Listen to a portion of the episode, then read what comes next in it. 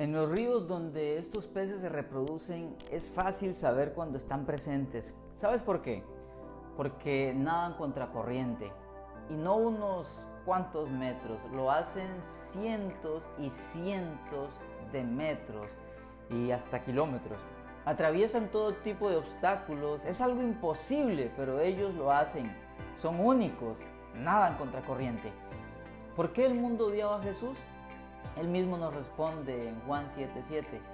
El mundo no puede odiarlos a ustedes, pero a mí sí me odia porque yo lo acuso de hacer lo malo. Él iba contracorriente. La vida de Jesús era una vida de luz. Eh, o sea, él vivía haciendo lo que era bueno. Y esa luz resplandece en las tinieblas. Y debido a que el mundo no quería venir a la luz para que sus obras no fueran expuestas, preferían odiar a Jesús alejarse de Él, criticarlo. Pensando en esto, me deja una hermosa pero desafiante enseñanza y es la siguiente. Los cristianos deberíamos vivir una vida tan apegada a los mandamientos de Jesús que muestre al mundo su maldad. Y debería ser fácil detectarlo al ir contra la corriente del pecado. Es decir, el mundo vive en lo que considera correcto, está acostumbrado a un estilo de vida de pecado. Para eso eh, para ellos eso es la normalidad. Igual usted y yo, cuando no conocíamos a Jesús, lo normal para nosotros era el pecado, ¿sí? Pero cuando ah, nosotros ya como cristianos llegamos a ese ambiente de pecado, vemos y deberíamos de ver algo raro. Y deberían de decir la gente, ahí va un salmón. Así se llama el pez que nada contra corriente.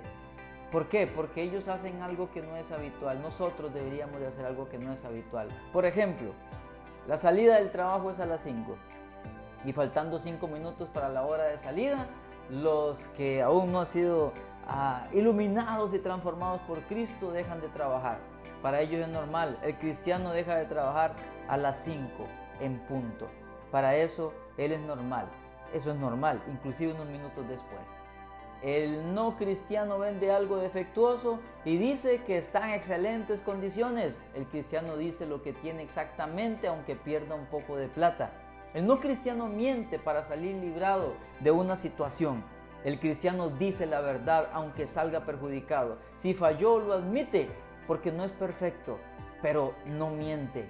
El no cristiano casado coquetea con la compañera de trabajo o con aquella otra porque es lo normal. El cristiano no lo hace porque es fiel a su Señor y a su esposa. Y otros muchos ejemplos con un estándar de vida íntegra, viviendo la palabra de Dios, el cristiano acusa al mundo de hacer lo malo y por eso es odiado. Ahí va un salmón. Somos sal y luz. Somos representantes de Jesús. Vamos contra corriente con el poder que nos da el Espíritu Santo. ¿Qué le parece si ora conmigo y le pedimos al Señor que nos dé la gracia y la fuerza de ser como Él, de ser luz, de ser como un salmón que va contra la corriente? Amado Señor, ayúdanos, que puedan vernos y decir, ese es como un salmón, ahí va un salmón. Señor, que nosotros no seamos parte de la oscuridad, sino que vayamos contra corriente, no golpeando a nadie, no menospreciando a nadie, pero sí viviendo tu palabra, que nuestra vida manifieste, Señor, la oscuridad o el pecado en otros y puedan verte en nosotros, no para sentirnos superiores, no para menospreciar a nadie, sino para que ellos vengan a tu luz.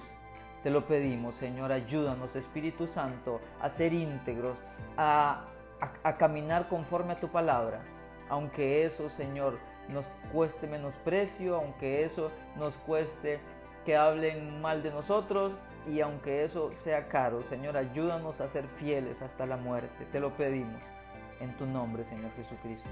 Amén.